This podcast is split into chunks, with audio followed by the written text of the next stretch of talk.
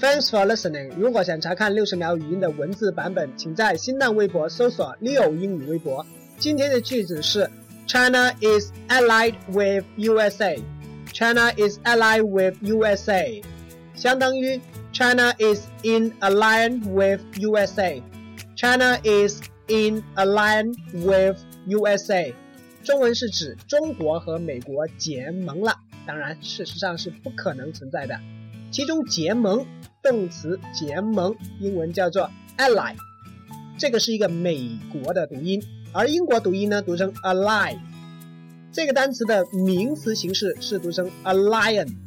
注意例句：Relationship is an alliance in economy in China。在中国，恋爱是一种经济联盟来的哦。今天回复 alien 这个名词，一起来看文章。